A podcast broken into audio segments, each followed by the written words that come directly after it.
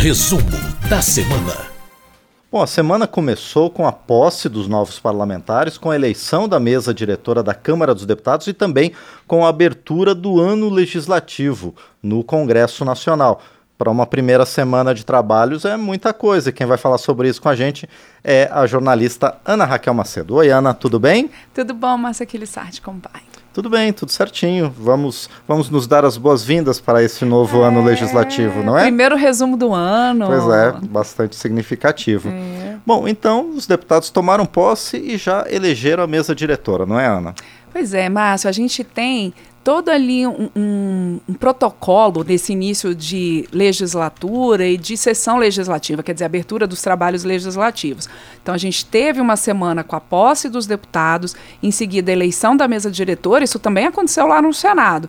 E no dia seguinte, a abertura dos trabalhos legislativos. Vou começar aqui pela posse dos deputados, porque de fato é um momento muito importante para a democracia e importante para a casa. A gente teve aí um, uma renovação boa, uma renovação grande da Câmara, 39% de renovação, que é considerado alto.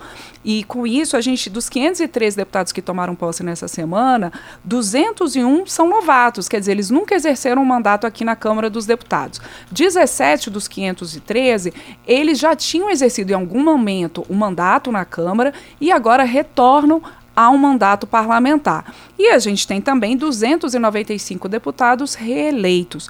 Com isso, a gente tem essa nova composição da Câmara, uma composição com muitos partidos, ali mais de 20 partidos compondo a Câmara dos Deputados. Claro, a gente tem maiores bancadas grandes também, né? O PL, o partido com a maior bancada da casa, o PL que provavelmente aí a gente tem como principal partido de oposição ao novo governo, ao governo Lula, mas também a federação que elegeu o presidente Lula, a federação composta por PT, PCdoB, IPV, também ocupando ali uma bancada de destaque na casa, né? Uma bancada grande na casa. A gente tem também, Márcio, ali parlamentares com histórias de vida muito diferentes, idades muito diferentes. Nós temos desde a deputada Luísa Erundina, reeleita pelo pessoal de São Paulo, que está com 88 anos, é a deputada mais idosa da casa, como também jovens parlamentares com apenas 21 anos, como o deputado é, Amon Mandel, também o jovem deputado Nicolas, Amon Mandel de, do Amazonas, Nicolas de Minas Gerais. Então, ali uma composição bastante diversa, desde jovens parlamentares até parlamentares mais idosos, parlamentares que voltam a casa depois de terem ocupado cargos como governadores de estado ou como senadores, também deputados que vêm com histórico, Márcio, apesar de serem novatos, um histórico de mandatos estaduais, de prefeituras, de vice-prefeituras, quer dizer, um perfil, como eu disse, bastante diverso, o que garante à Câmara dos Deputados, de fato, uma voz muito importante para a população brasileira e um contato muito próximo com a população brasileira. Bom, a gente tem também nessa Câmara que tomou posse nessa semana, Márcio, oito deputados que tomaram posse, mas que logo se licenciaram e que se, se licenciam para ocupar ministérios. Eles são de ministérios, tomaram posse como ministros no início do governo Lula, ali em janeiro, e aí, para poder assumir a, como o seu mandato, eles precisaram, claro, tomar posse e agora retornam aos ministérios. E são eles os deputados Marina, deputada Marina Silva, deputado Paulo Pimenta, Paulo Teixeira, Alexandre Padilha, Daniela do Vaguinho, Luiz Marinho, Sônia Guajajara e Juscelino Filho. Portanto, oito dos deputados que tomaram posse agora, nessa semana, também já se licenciando para ocupar um ministério e, com isso, assumem os suplentes desses deputados. Quer dizer, deputados que tiveram uma votação ali expressiva nas eleições de outubro, mas que não alcançaram o mínimo necessário para se eleger, né, aqueles cálculos todos que tem de proporcionalidade, de cálculo de coeficiente eleitoral e tudo mais, e eles vêm então assumir essa suplência, agora assumir o mandato com a licença desses deputados que são ministros. Falando da deputada Sônia Guajajara, que é a ministra dos povos originários, ela que se licencia né, para voltar ao ministério, a gente tem o que está eh, sendo chamado ali da bancada do COCA. Só para lembrar quem acompanha a gente aqui no resumo da semana, na, legis na legislatura passada, a gente tinha uma deputada indígena, que era a deputada Joênia Wapchana. Nessa legislatura, nós tivemos a eleição de três deputadas indígenas. A deputada Sônia Guajajara, que é a ministra que vai se licenciar né, para se licencia para ser a ministra dos povos originários, mas também a deputada Célia Chacriabá, do pessoal de Minas Gerais, e a deputada Silvia Wayampi, que é do PL de Minas Gerais. Também a gente tem, Márcio, acho que vale a pena aqui enfatizar um aumento da bancada feminina. A gente vinha de uma legislatura com pouco mais de 70 deputadas e agora a gente tem 90 deputadas é, na bancada feminina. Também, claro, ainda não é o que se espera, não é mesmo, Márcio? A gente tem é, é menos aí de 20% da Câmara é, composta por mulheres, mas vem tendo, a gente vem observando a cada legislatura um crescimento da bancada feminina e as deputadas, a nova coordenadora da bancada feminina, a deputada Luísa Canziani, e outras parlamentares, como a deputada Maria Rosas, que até foi entrevistada aqui pela gente nessa semana no painel eletrônico, também colocando essa necessidade de as mulheres ocuparem cada vez mais postos, ampliarem cada vez mais essa, essa atuação no parlamento. Bom, e com essa, esse perfil parlamentar foi quem escolheu a nova mesa diretora da Câmara dos Deputados. O presidente Arthur Lira teve uma votação recorde. Nunca na história do país houve tantos votos para a eleição de um presidente, ainda mais com outras candidaturas concorrendo contra ele. E também foi distribuída a mesa diretora, né? O, o, os outros cargos da mesa diretora também foram escolhidos, não é, Ana? Exatamente, Márcio. A gente teve uma questão aí é que o, o deputado Arthur Lira, reeleito então para conduzir a Câmara dos Deputados, como presidente da Câmara dos Deputados, num bloco é, de 20 partidos. E esse bloco formado para a eleição da mesa diretora, ele uniu ali desde o PL, como eu disse, anteriormente o maior partido de oposição ao PT, que é o partido do presidente Lula.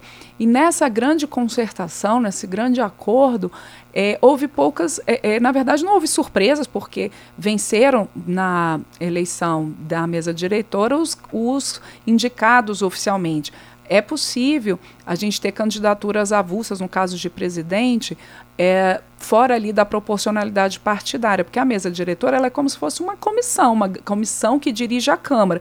Então a gente tem uma regrinha ali que nos cargos da mesa diretora em, a gente observa é o, a proporcionalidade partidária, quer dizer, o, o tamanho das bancadas para poder compor mesa. Como se formou esse grande bloco parlamentar, a gente tinha então esse bloco com o espaço ali garantido na mesa diretora, a não ser com exceção, né, Márcio, do, do cargo de presidente, onde podem concorrer como candidatos avulsos deputados que não sejam dessa maior bancada. E foi o que aconteceu. O deputado Arthur Lira, ele venceu, como você disse, com uma votação expressiva e recorde, nunca antes um, um, presidente da casa havia sido escolhido com tantos votos, 464, mas houve ali candidaturas avulsas, candidaturas para marcar posição, do deputado Chico Alencar, do PSOL, do Rio de Janeiro, e do deputado Marcel Van Hatten, do Novo, do Rio Grande do Sul. O deputado Chico Alencar teve 21 votos e o deputado Marcel Van Hatten, 19 votos. E nessa composição ali da mesa, a gente teve também a eleição para primeiro vice do deputado Marcos Pereira, do Republicanos, para segundo vice o deputado Sóstenes Cavalcante, do PL.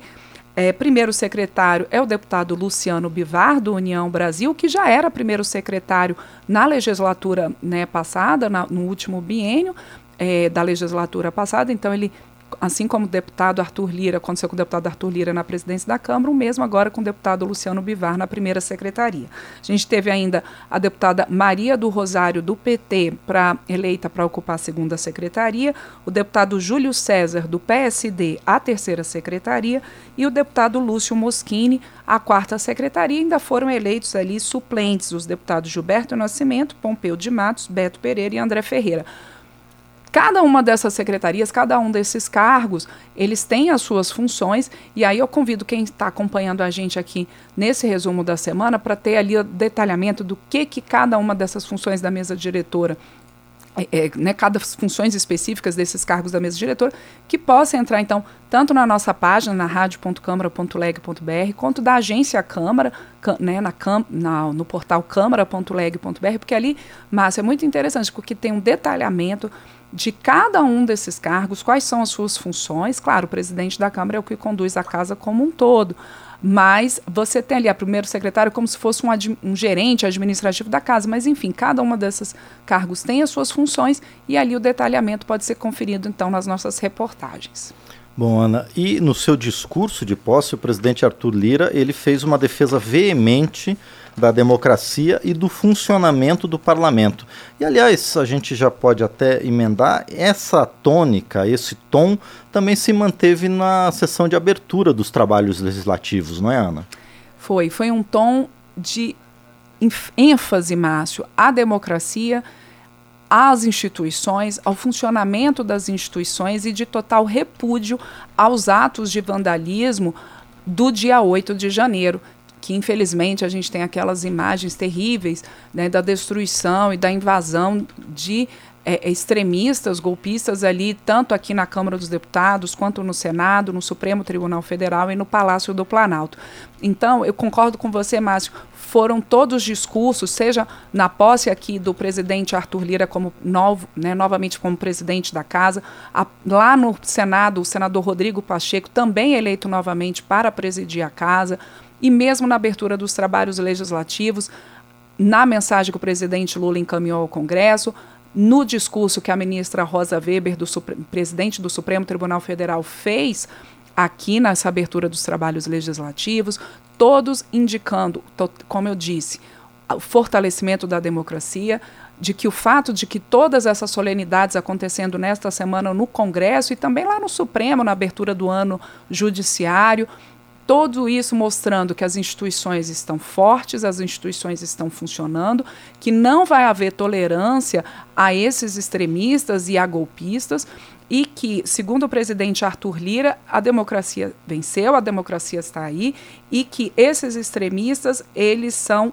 serão isolados, eles são isolados e serão punidos. O presidente Arthur Lira foi muito enfático nisso também. E nesses discursos da abertura da, do ano legislativo, a tônica, além dessa questão do reforço e da afirmação da importância da democracia, também um tom muito de diálogo, Márcio, de conciliação, da necessidade de que os três poderes estejam em sintonia, conversando, se respeitando, cada um respeitando o seu papel e isso também foi muito, foi muito forte nos discursos. Além disso, a gente teve, como é comum na abertura dos trabalhos legislativos, nessa mensagem do presidente da República ao Congresso, mensagem que foi trazida pelo ministro da Casa Civil, Rui Costa, é, e lida pelo primeiro secretário Luciano Bivar, também a indicação ali de temas prioritários para o governo. O governo é, falando da sua prioridade para fazer uma reforma tributária ainda nesse semestre, também de encaminhar o Congresso até abrir um, um, uma nova política fiscal que venha substituir o regime do teto de gastos pela inflação. Também é, é um indicativo de que vai encaminhar ao Congresso uma política de valorização do salário mínimo, é, a discussão de temas sindicais, há mais recursos também para a educação, para a saúde, para resolver a questão dramática dos povos Yanomami, da tragédia humanitária com os povos Yanomami, e aí reforçando o combate ao garimpo ilegal, também é, a, a invasões de terras indígenas e o governo também sinalizando a necessidade de se buscar uma economia verde, uma agricultura com sustentabilidade, uma mineração com sustentabilidade. Também nos discursos do presidente Arthur Lira e do é, presidente do Senado, Rodrigo Pacheco, Márcio, essa indicação de que se possa buscar, se, né, que os parlamentares estão aqui para buscar medidas que sim promovam o desenvolvimento econômico, mas sempre com responsabilidade social, responsabilidade também fiscal. Essa foi a tônica aí desses discursos e também os indicativos de prioridade. Lembrando que a Câmara já tem aí para votação, Márcio, medidas provisórias, algumas delas próximas ao vencimento, porque foram editadas ainda durante o governo Bolsonaro, outras editadas já durante o governo Lula, a partir de janeiro, e aí, então, essa deve ser a discussão também da Câmara nos próximos dias, essa votação das medidas provisórias. Bom, e a Câmara já começou com a primeira votação nesse novo ano legislativo. Aliás, uma votação bastante significativa, porque é justamente a indicação que cabe à Câmara dos Deputados para ministro do Tribunal de Contas da União. E o vitorioso foi um deputado, não é, Ana? Isso, o deputado Jonathan de Jesus, do Republicanos de Roraima, com 239 votos, Márcio. Ele foi, então, eleito para essa vaga é, da Câmara, o TCU, é, pela Constituição, a Câmara, o Senado e o presidente da República podem indicar três é, pessoas né, para colocar ali no TCU. E por que, que foi feita essa escolha agora aqui pela Câmara do deputado Jonathan de Jesus? Porque a outra indicada pela Câmara, a, de, a, a Ana Reis, né, a ex-ministra Ana Reis, ela chegou ali ao momento da sua aposentadoria, aos 75 anos. Essa vaga, então, ela estava ali esperando, ela está esperando uma indicação desde o ano passado, agora foi feita então essa votação na Câmara nessa semana, ainda precisa da confirmação do nome do deputado Jonathan de Jesus ainda pelo Senado. E a gente teve também, Márcio, não só o deputado Jonathan de Jesus, que ele foi indicado ali como candidato desse blocão, é, que foi formado aqui para até a eleição da mesa diretora, mas a gente teve outros dois candidatos, a deputada Soraya Santos, do PL do Rio de Janeiro, e o ex-deputado Fábio Ramalho. Mas aí o deputado Jonathan de Jesus, de fato, ficou é, é, com essa vaga, a indicação dessa vaga. Como eu disse, a, a Constituição ela determina que nove dos ministros do TCU é, é, sejam indicados pela Câmara, pelo Senado e pelo Presidente da República, e o TCU ele é um órgão acessório aqui do Poder Legislativo, ele é importante para fiscalização da execução orçamentária, da execução financeira da União, e dentro aí dessas funções o órgão também ele aprecia as contas anuais do Presidente da República e presta todas essas informações ao Congresso. E durante os discursos, Márcio, nessa votação de indicação né, do, dos candidatos a esse cargo do TCU aqui nessa votação dessa semana na Câmara, eles falaram muito disso, da importância do TCU, desse, dessa conversa constante com o Congresso e também é, é um olhar especial para as obras paralisadas, porque, claro, quando há irregularidades, as obras têm um indicativo de paralisação, mas isso também gera custos, custos econômicos, orçamentários e sociais. Então, isso também estava em discussão nessa votação para o cargo do TCU. Márcio. Perfeito, muita coisa nessa abertura do ano legislativo, a posse dos novos deputados, a eleição da mesa diretora e a partir da semana que vem as votações começam para valer com medidas provisórias não só do governo Lula, mas ainda do governo anterior que já devem começar a ser analisadas pelo parlamento e a gente vai acompanhar isso na semana que vem, não é, Ana? Certamente. Márcio, agradeço então quem está acompanhando a gente aqui no resumo da semana ao vivo pela Rádio Câmara, pela Rede Legislativa de Rádio, pelas nossas parceiras, rádios parceiras como a Rádio Comunitária Vale do U Uatumã, Uatumã, de Presidente Figueiredo, no Amazonas. E também para quem acompanha a gente aqui pelo YouTube depois pelas redes sociais. Muito obrigado, então, a jornalista Ana Raquel Macedo, editora-chefe da Rádio Câmara, aqui no resumo da semana.